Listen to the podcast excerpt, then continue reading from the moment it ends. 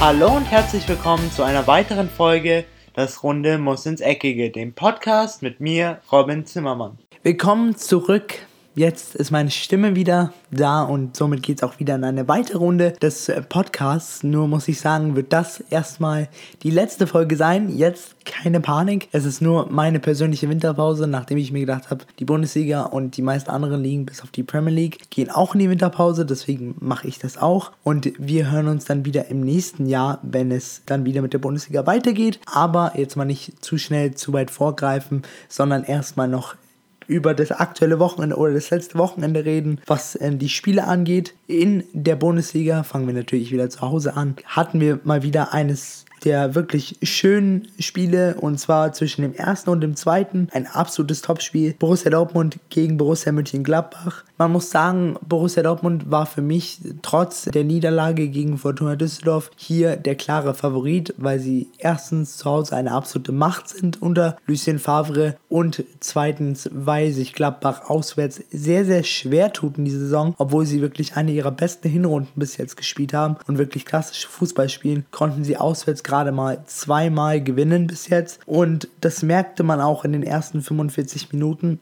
dass sie sehr, sehr ängstlich wirkten. Leider aus Dortmunder Sicht musste dann der 34. Minute der verletzte Paco Alcacer vom Platz. Für ihn kam dann aber Mario Götze, der einen wirklich neuen Schwung in die Mannschaft rein, reinbrachte. Es führte natürlich dazu, dass Dortmund ein bisschen umstellen musste. Sie hatten keinen klassischen Stürmer mehr. Sie hatten eher, sie hatten Götze, der eher als falsche Neun fungierte und somit sich weiter zurückfallen ließ und dann die Bälle auf die zwei schnellen Marco Reus und Jaden Sancho zu verteilen.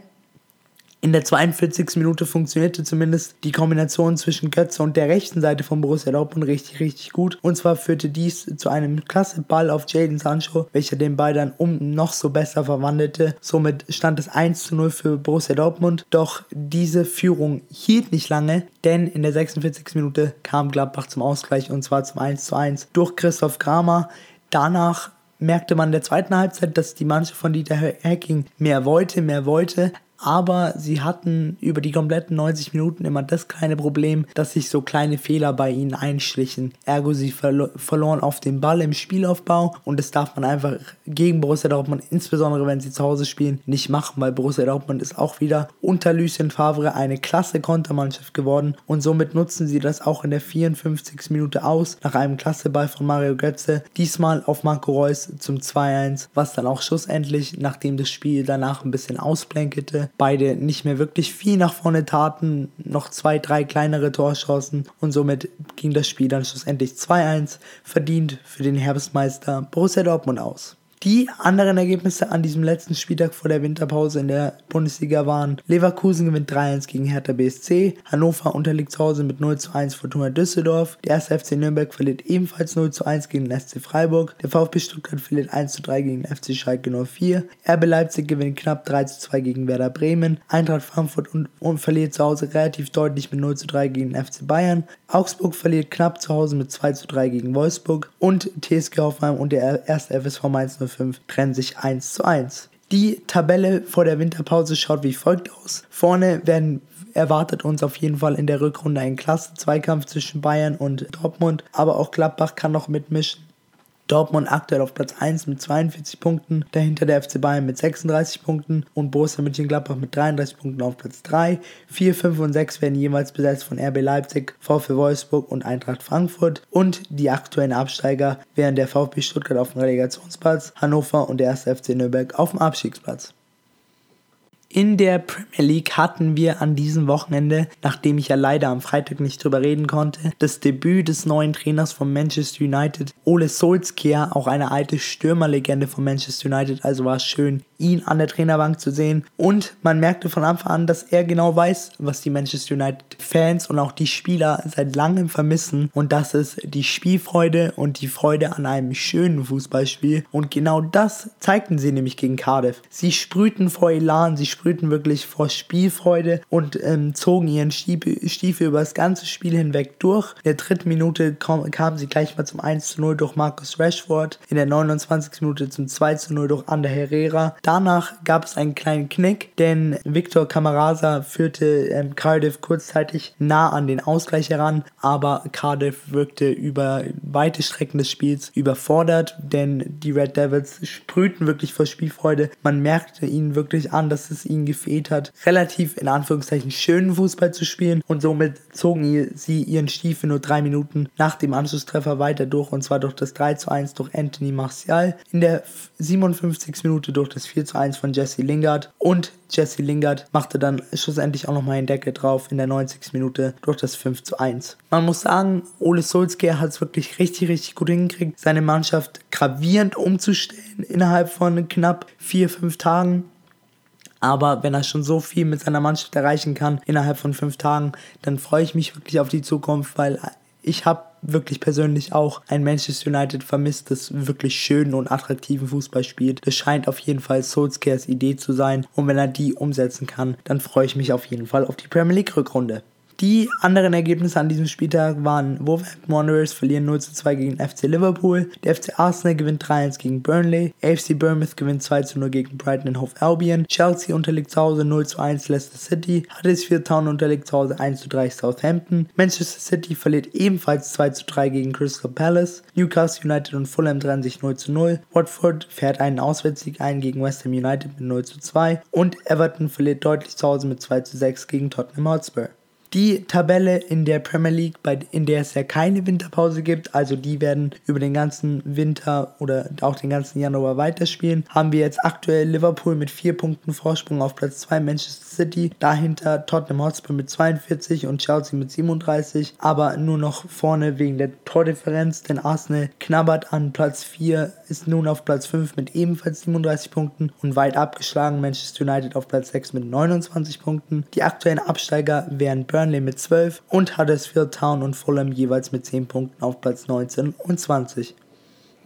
In der Serie A hatten wir an diesem Wochenende auch bei dem, in dem letzten Spiel vor der Winterpause ein absolutes Topspiel zwischen Juventus und AS Rom und so wie es scheint ist Juventus wirklich in dieser Saison für Topspiele gemacht und nicht nur gemacht, sondern auch so gut präpariert, dass sie knappe Spiele gewinnen können. Denn genau das war der Fall zwischen Juventus Turin und AS Rom. Beide Mannschaften taten sich sehr, sehr schwer über die, über die kompletten 90 Minuten. Juventus spielte sich zwar viele Chancen heraus, scheiterte aber oft an dem schwedischen Torhüter Robin Olsson im Tor von AS Rom. In der 35. Minute konnten sie ihn dann einmal überwinden. Nach Vorlage von Mattia De Sciglio, dem Rechtsverteidiger von Juventus Turin, stand es dann 1 zu 0 von Mario Mandzukic. Danach kam aber wieder der klassische italienische Fußball zum Vorschein und zwar der, dass Juventus sich sehr auf die Defensive konzentriert hat. AS Rom schien an diesem Spieltag ihre Offensive komplett zu Hause gelassen zu haben, denn sie kamen wirklich vorne überhaupt nicht zum Zug, was auch daran liegen kann, dass die Juventus-Verteidigung und das Juventus-Mittelfeld, gebildet von Rodrigo Bentancur, Pjanic und Matuidi, an diesem Wochenende wirklich bombensicher stand und da wirklich überhaupt kein Durchkommen war. Schlussendlich muss man sagen, nach einer weiteren vergebenen Chance von Cristiano Ronaldo und einem nicht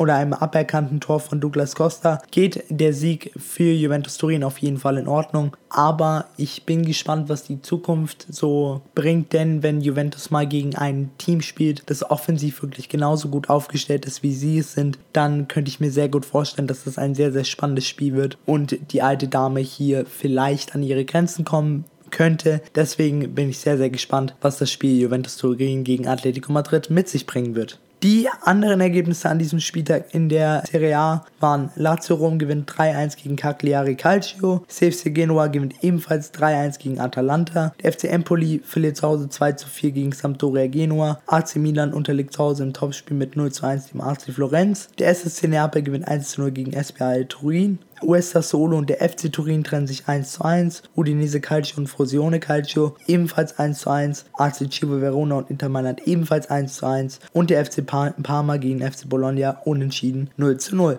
Die Tabelle vor der Herbstmeisterschaft von Juventus Turin schaut wie folgt aus. Juventus Turin ist ganz vorne mit 8 Punkten Abstand auf Platz 2, dem SSC Neapel mit 41 Punkten. Dahinter haben wir Inter Mailand und Lazio Rom mit jeweils 33 und 28 Punkten. Und auf Platz 5 und 6 den aktuellen Europa League Plätzen AC Mailand mit 27, Sampdoria Genua mit 26 und den AC Florenz auf dem Qualifikationsplatz mit 25 Punkten. Die aktuellen Absteiger wären der FC Bologna mit 13, Frosione Calcio mit 9 und der AC Cibe Verona mit 5 Punkten.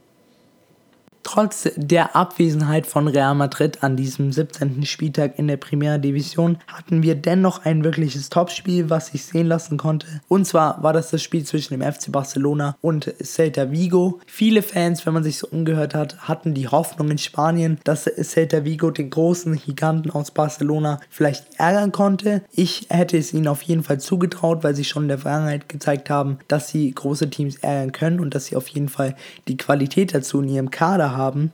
Sie zeigten es auch über die meiste Zeit in dem Spiel. Sie waren wirklich vorne offensiv sehr präsent. Die Verteidigung vom FC Barcelona wackelte zwischendurch auch, aber sie taten sich hinten sehr, sehr schwer, die Offensiven vom FC Barcelona zu stoppen, denn schon in der 10. Minute gingen sie 1-0 in Rückstand nach Tor von Usman Dembele und in der 45. Minute zwei Toren in Rückstand nach Vorlage von Jordi Alba schoss Messi sein nächstes Tor in der La Liga. Danach wurde es natürlich schwer für die Männer von Celta Vigo einen 2-0 Rückstand aufzuholen, auswärts gegen den FC Barcelona. Das schafften sie nicht und der FC Barcelona verwaltete das Ganze mit all ihrer Ruhe und all ihrer Erfahrung und schlussendlich ging das Spiel verdient 2 zu 0 für den FC Barcelona aus. Die anderen Ergebnisse an diesem Spieltag waren der FC Girona und der FC Getafe trennen sich 1 zu 1, Real Sociedad unterliegt zu Hause Deportivo Alaves mit 0 zu 1, Betis gegen ST Alba trennen sich 1 zu 1, Atletico Madrid gewinnt knapp gegen Espanyol Barcelona mit 1 zu 0, Athletic Bilbao und Real Valladolid trennen sich 1 zu 1, der FC Valencia gewinnt gegen ST Huesca mit 2 zu 1. CD Leganes und der S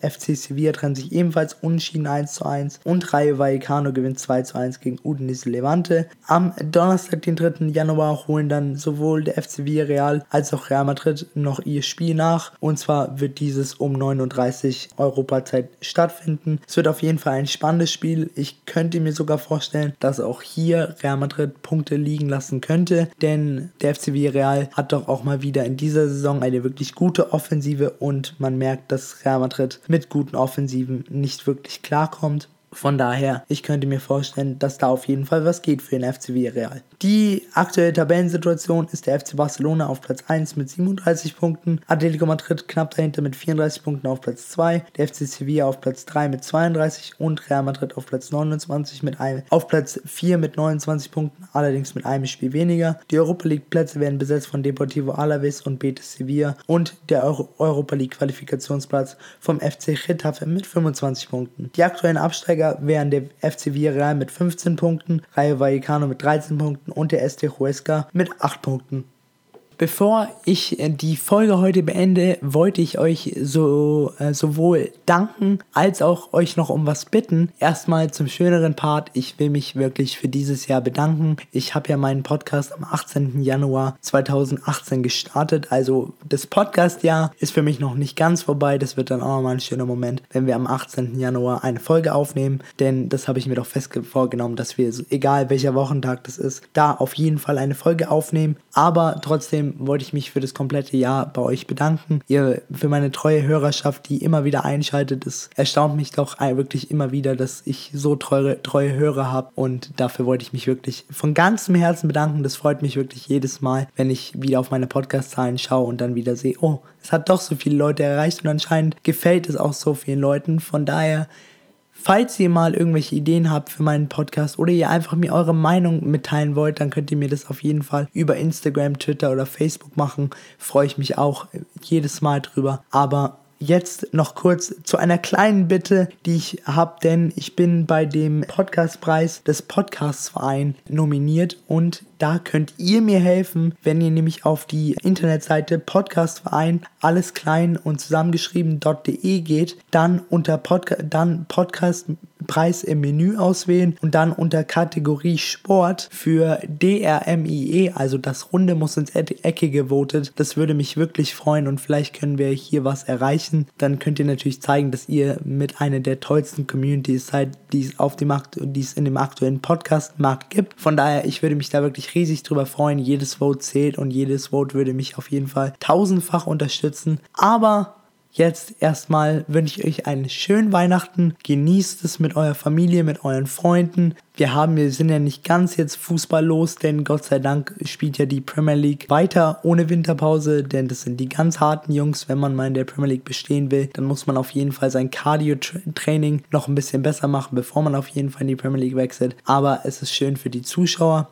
Deswegen, ich wünsche euch von ganzem Herzen ein schönes Weihnachten und auch einen guten Rutsch ins neue Jahr. Und wir hören uns dann auf jeden Fall wieder an dem oder kurz vor dem, ähm, kurz vor der Rückkehr der Bundesliga. Dann werden wir natürlich über die News reden, was so passiert ist, ob Spieler gewechselt sind. Es gibt ja viele Gerüchte rund um den FC Bayern. Deswegen, da freue ich mich schon richtig drauf. Das war's jetzt erstmal von mir. Habt eine schöne Weihnachten. Ich bin damit raus und ciao. Und das war's auch schon wieder mit einer weiteren Folge Das Runde muss ins Eckige, dem Podcast, wo ihr alles rund um König Fußball kompakt auf die Ohren bekommt.